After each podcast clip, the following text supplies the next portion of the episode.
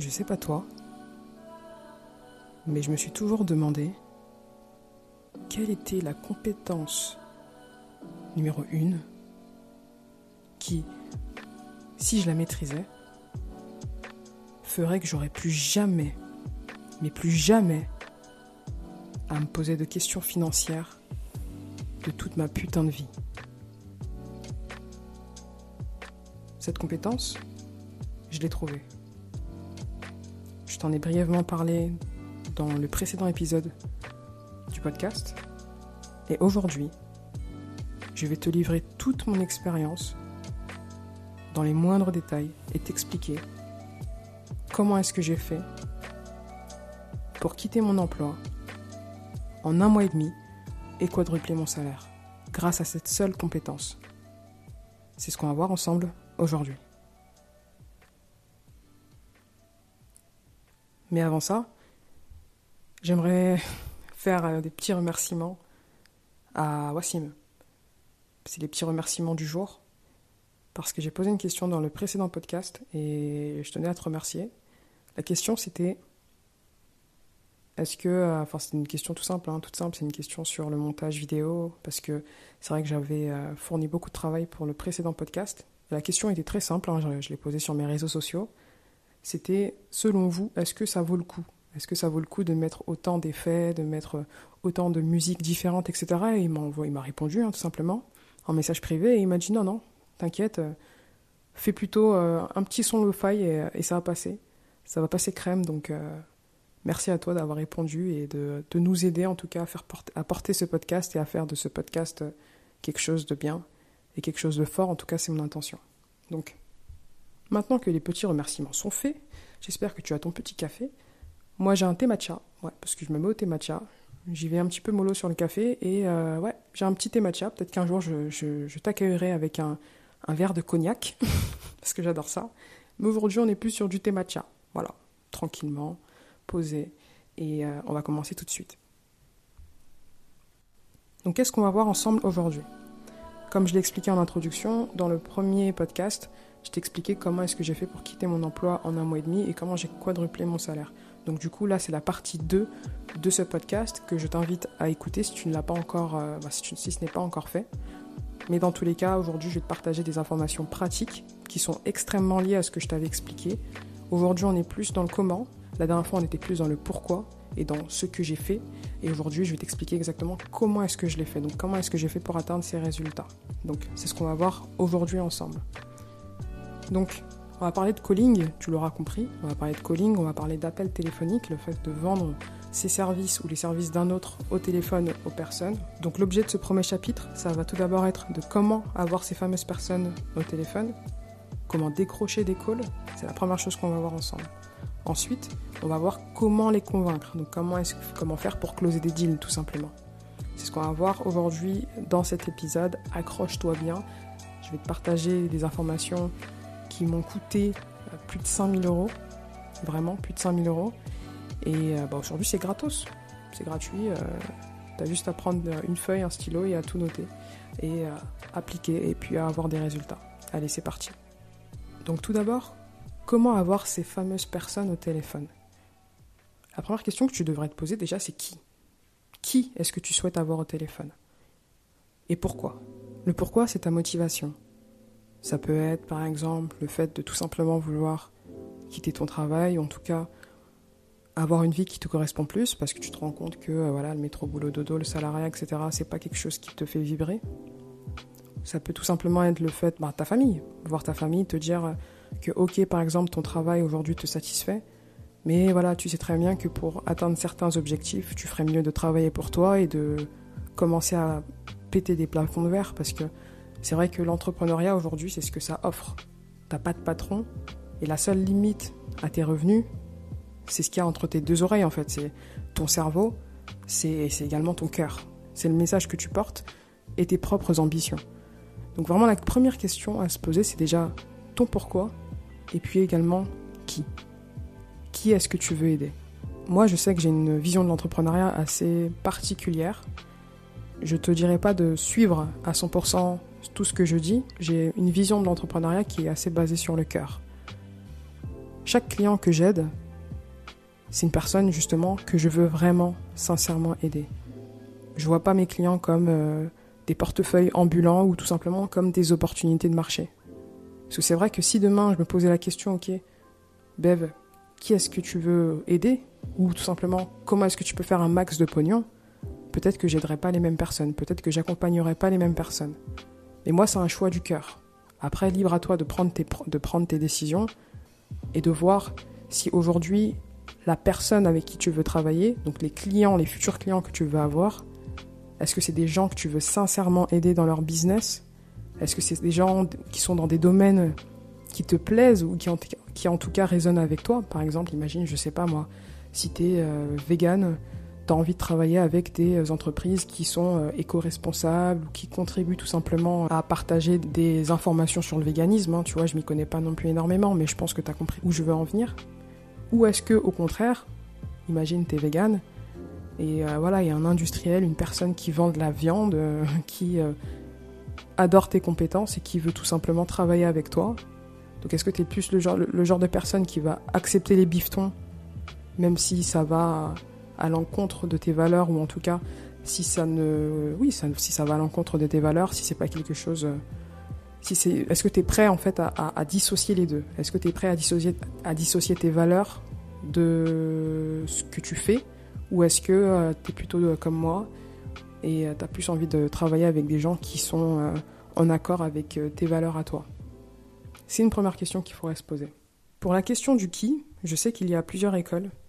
Tu as des personnes qui vont soit te dire de choisir un domaine qui te correspond, un domaine par exemple, imaginons que tu sois passionné de peinture, bah, de travailler avec des gens qui sont dans ce domaine-là, si tu es passionné, je sais pas moi, de, cyclisme, de travailler avec des boîtes qui travaillent, qui sont dans ce domaine-là. Moi, j'ai un avis un petit peu plus mitigé, on va dire. Parce que moi, j'aurais tendance plutôt à te dire de laisser parler le marché. Donc, je te conseillerais plutôt de choisir, et c'est là qu'il faut prendre des notes, je te conseillerais plutôt de choisir trois domaines, de faire trois études de marché, de continuer avec trois personas par domaine, et de te faire un listing de 20 entreprises par domaine d'activité. Donc imaginons, on va prendre un exemple concret, imaginons que voilà, toi tu es vegan, donc du coup tu te sentirais plus à l'aise avec le fait de travailler avec des entreprises qui, je sais pas moi, qui imaginons... Euh, c'est vrai que je ne m'y connais pas non plus énormément dans ce domaine, donc euh, c'est peut-être un, exemple pas top. Mais voilà, imaginons, allez c'est bon j'ai une idée, imaginons, il y a une entreprise locale qui fait des sortes de steaks, on va dire entre guillemets, végétariens. Ça, c'est ta première euh, niche, c'est la, première, typologie d'entreprise, en tout cas le domaine euh, avec, avec lequel toi tu voudrais travailler. Tu sais qu'il y a plusieurs entreprises qui sont spécialisées dans ça, que c'est un marché qui en fin de compte en plein essor parce que c'est vrai que les habitudes, euh, les habitudes de consommation évoluent énormément. Donc toi déjà, tu as un peu le pif, tu te dis ok, il y a peut-être quelque chose à faire. Mais pour sécuriser, comme je te l'ai dit, moi je te conseillerais de choisir deux autres domaines. Tu vois. Tu peux les choisir par intuition, mais dis-toi que c'est juste le marché qui va tester, en fait, qui va attester de, ok, est-ce que c'est un domaine dans lequel tu devrais t'investir ou pas? Et ça, tu vas pouvoir le déterminer comment? Tout simplement grâce à l'étude de marché que, tu vas, que tu vas faire juste après, en fait. Et l'étude de marché va te permettre d'infirmer ou de confirmer ton intuition. Si au bout de l'étude de marché, tu te rends compte que, ok, euh, c'est pas un domaine euh, viable pour X ou Y raison, boum, tu passes à autre chose. Et même si c'est ton domaine de cœur, par exemple. En tout cas, moi, c'est le conseil que je te donnerais si tu veux ne pas perdre de temps et générer des sous tout de suite, en fait. Donc, en ce qui concerne le qui, c'est vraiment la recommandation que j'ai à te donner à ce sujet. Tu choisis tes trois domaines, tu fais tes trois études de marché. En fonction de ça, tu vois si tu dois infirmer ou confirmer ton intuition. Et puis si ça passe, bah, tu continues avec tes trois personas, tu te fais un listing de 20 entreprises et bim bada boum, tu prospectes. Tout simplement. Et on va voir de toute façon dans, dans, tous les cas maintenant comment les avoir, avoir ces fameuses personnes au téléphone. L'outil numéro 1 que je te conseillerais, c'est forcément LinkedIn. Imaginons que demain tu veuilles, je sais pas moi, contacter un artiste. Tu vas aller sur un réseau social, voilà, tu sais très bien que il risque d'avoir plusieurs artistes sur ce réseau social. On va prendre par exemple l'exemple de bah, justement Instagram. Tu sais qu'il y a beaucoup d'artistes, donc tu pourrais te dire ok, je vais trouver les coordonnées de cette personne sur Instagram. Pour les professionnels, c'est exactement pareil. Tu dois te demander ok, comment est-ce que je peux faire pour avoir les, coordonnées en fait de, de ces fameux professionnels? Bah, tu as des réseaux sociaux professionnels comme LinkedIn et tu peux te mettre à prospecter sur LinkedIn, envoyer des messages privés. Donc c'est très simple. Mes conseils à ce sujet, c'est de ne pas faire, en tout cas au début, vraiment au début, de vraiment tout faire à la mano, d'envoyer tous tes messages de prospection toi-même à la main, de t'intéresser vraiment au domaine de la personne. Tu pourras avoir des éléments clés grâce à cette étude de marché. C'est pour ça que même si ça paraît extrêmement barbant, et je ne veux pas te mytho, moi aussi je faisais partie de ces personnes qui détestaient les études de marché, etc. Mais j'ai fini par comprendre pourquoi c'est important et pourquoi c'est vraiment un outil clé qui peut te permettre de euh, ressortir des vrais éléments stratégiques pour ton business et pour ta communication. Donc je sais que ça peut paraître barbant, mais ça a un intérêt qui est quand même assez fort. Donc étude de marché qui va te permettre également d'avoir de pouvoir contacter les personnes de la meilleure manière. Donc LinkedIn, c'est vraiment le réseau social sur lequel tu vas trouver les bonnes personnes, les personnes que tu veux contacter. Comment est-ce que tu peux les trouver? C'est simple. Recherche par mots-clés. Tu as également le LinkedIn Sales Navigator qui te permet également de trouver des personnes avec des euh, critères beaucoup plus poussés. Mais franchement, si tu te grattes la tête suffisamment, tu peux même euh, réussir à tomber sur cette personne-là et à trouver des personnes et à te faire ton listing sans même euh, devoir payer ne serait-ce qu'un centime. Mais ça, il faut chercher. Mais si tu es suffisamment motivé, je suis persuadé que tu vas trouver. Donc, comment trouver ces personnes? La réponse, elle est très simple. Sur LinkedIn. Maintenant que tu as créé ton listing de personnes et que tu les as contactées et que tu leur as proposé un call, c'est là que la magie opère. Parce que les avoir au téléphone, c'est pas la partie la plus difficile, en fin de compte, de l'équation. La partie la plus compliquée, c'est ce qui vient après. C'est le closing. C'est le fait que la personne, elle signe chez toi et qu'elle se dise, OK, cette personne-là, elle va pouvoir me permettre d'atteindre les résultats que j'ai. Et ce qu'il faut savoir, en fait, c'est que les gens ne sont pas toujours très explicites dans leurs besoins. Souvent, des gens vont penser qu'ils veulent une certaine chose alors qu'en fin de compte, il leur faut autre chose. Ou en tout cas, il y a un désir sous le désir. Et ça, c'est de la psychologie. Et c'est important, en fin de compte, toi, dans ton appel, de réussir à, de réussir à comprendre le désir sous le désir, tu vois. Imaginons que par exemple tu es un chef d'entreprise, tu l'as au téléphone et euh, imaginons que toi ta spécialité c'est de l'acquisition, acquisition de trafic euh, payant, on va dire via la publicité. La personne, elle va dire, OK, moi j'ai un objectif euh, annuel de temps. Je veux générer tant de plus par an. Euh, veut faire un x2 dans son activité. Qu'est-ce qui se passe dans sa vie, que ce soit professionnel ou personnel? Quelle est la raison pour laquelle cette personne veut atteindre cet objectif-là? C'est super important de comprendre ça, parce que c'est ce qui va te permettre en fin de compte d'avoir les arguments. La vente, c'est surtout de l'émotionnel c'est surtout de, bon, je suis en train un peu de, de m'avancer sur le chapitre 2, mais la vente, c'est surtout de l'émotionnel, c'est de l'humain, en fin de compte.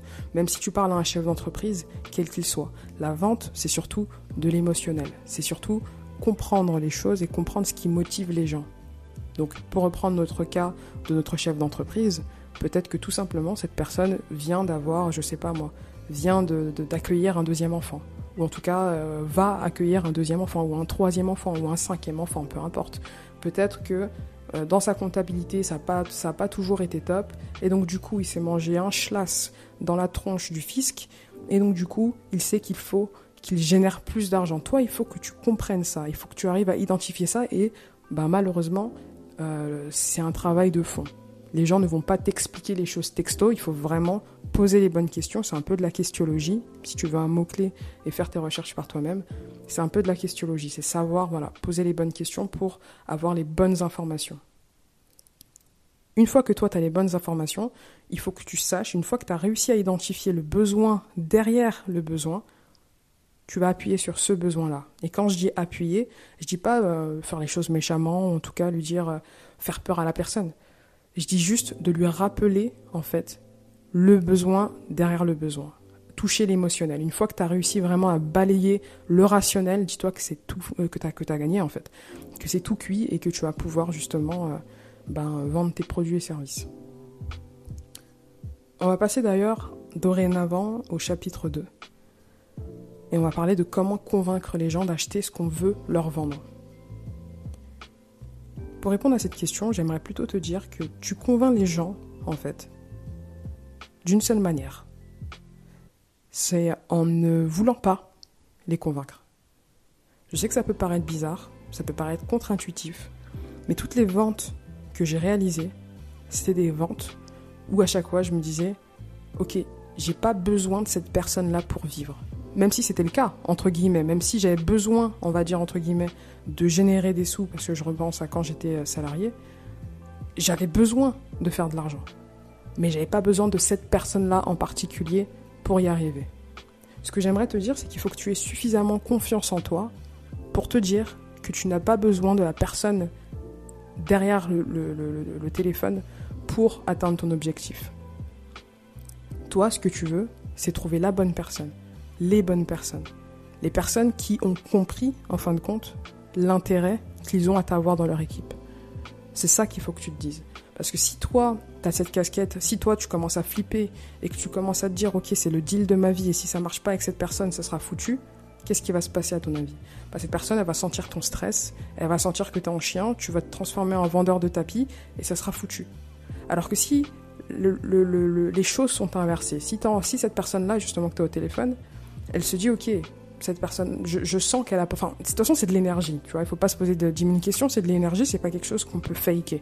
Moi, j'ai jamais réussi à closer des deals quand j'étais dans le manque, quand j'étais dans le stress euh, de me dire, ok, il faut absolument que je close le deal, et jamais, ça, ça m'est jamais arrivé.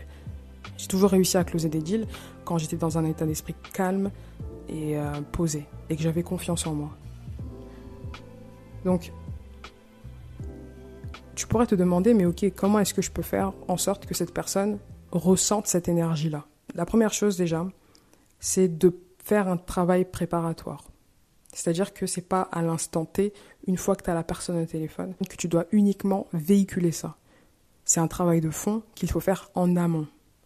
Ce travail de fond que tu dois faire en amont, tu peux le faire de deux manières. Et moi, c'est deux manières que j'applique systématiquement avant chaque appel. La première chose, c'est lorsque tu prospectes. Je pense que ça serait intéressant de considérer le fait de faire un petit travail supplémentaire qui est de créer un mini e-book.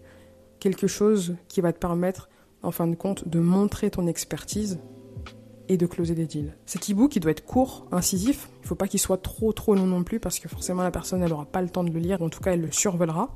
Mais si en fin de compte, ton e-book, il est suffisamment bien fait, il apporte de la réelle valeur à ton client dans sa niche, il a forte valeur ajoutée.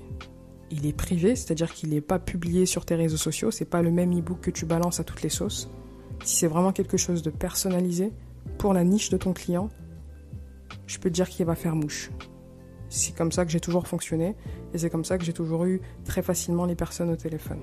La deuxième chose que tu pourrais mettre en place, c'est le questionnaire. Le questionnaire qui va te permettre en fin de compte de qualifier l'appel. On va voir les choses d'un ordre chronologique. Première étape, tu trouves une personne.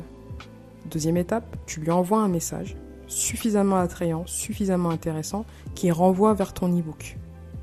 Dans ton message, tu expliques à la personne que tu vas pouvoir lui proposer un appel, tu lui proposes un appel, tout simplement dans le message. Hein.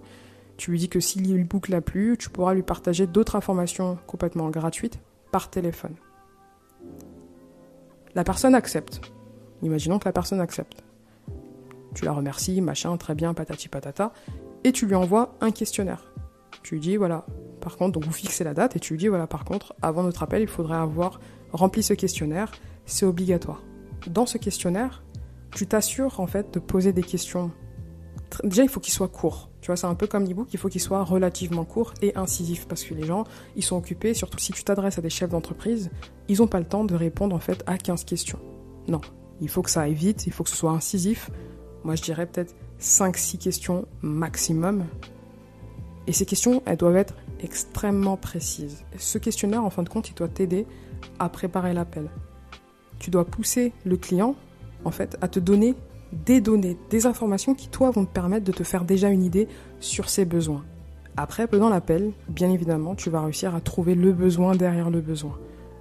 Mais il faut d'abord que tu te fasses une idée déjà du client, de quels sont ses objectifs et de qu'est-ce qui se passerait s'ils les atteignaient pas. Je te partagerai peut-être un de ces quatre, un exemple de questionnaire. Mais dans tous les cas, moi je conseille toujours, au lieu de faire un copier-coller, de faire ses propres recherches et de poser des questions qui sont en accord avec nous-mêmes. Pour conclure, on arrive à la conclusion, le closing en fait, c'est beaucoup de psychologie. Et plus tu comprendras le fonctionnement humain, et mieux tu pourras closer. Bien évidemment, c'est une compétence qui prend du temps à maîtriser, mais que tu peux, entre guillemets, faker. Faker comment? En te formant, en, euh, parce qu'il y a des très bonnes trames, par exemple, de vente que tu peux euh, trouver sur Internet. Tu peux t'entraîner, parce que forcément, il n'y a pas de secret. Hein. Euh, j'ai envie de te dire, si tu fonces vraiment la tête baissée, tu vas avoir des résultats. Imaginons, tu te poses et tu regardes quels sont tes objectifs de vie. Tu désignes le closing comme un bon moyen de te, permettre d'atteindre ces objectifs, mais tu connais rien. Bah, Qu'est-ce qu'il faut faire? Il faut y aller en mode bourrin. Tu vas en mode bourrin, peut-être que tu vas te casser la gueule à plusieurs reprises, mais t'inquiète pas que tu vas finir par y arriver. Pour conclure, il faut quand même être sacrément couillu pour vendre au téléphone si tu es introverti. Après, je sais pas si ça a réellement quelque chose à voir avec le fait d'être introverti ou extraverti, mais c'est juste que quand on réfléchit juste de manière globale, on se dirait que, ok, quelqu'un d'extraverti aura plus de difficultés, euh, moins de difficultés plutôt, aura moins de difficultés à vendre au téléphone. Mais c'est pas forcément le cas. C'est pas forcément le cas parce que justement le fait d'être introverti, ça fait qu'on réfléchit plus et surtout qu'on écoute plus. Et ça, le fait de plus écouter et moins parler, c'est vraiment une compétence clé une clé euh, incommensurable dans le closing. Donc si tu es introverti, si tu as peur, si tu te dis machin chose, dis-toi vraiment, vraiment, vraiment, vraiment que la seule peur que tu auras à traverser, c'est le fait d'avoir les gens au téléphone.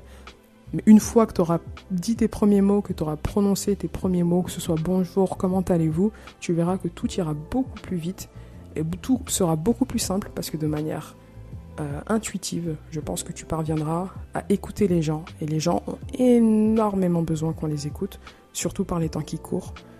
Euh, on a vécu des années quand même précédentes très compliquées, très stressantes pour beaucoup, et les gens attendent que ça, d'être écoutés. Donc euh, sois l'oreille des personnes que tu veux aider, et je peux te dire que ça te remplira les poches, t'en as même pas idée. Dans le prochain épisode, je vais te partager l'histoire derrière an entrepreneur state of mind. Pourquoi est-ce que j'ai créé ce podcast? Quels sont mes bah, quel, est, quel est le désir derrière le désir justement? Pourquoi est-ce que j'ai décidé de créer ce podcast? Je t'expliquerai tout. Tu verras, c'est forcément pas du tout ce à quoi tu t'attends parce que euh, tu verras de toute façon. Je vais pas te spoiler. Allez, sur ce bisou et euh, bon closing.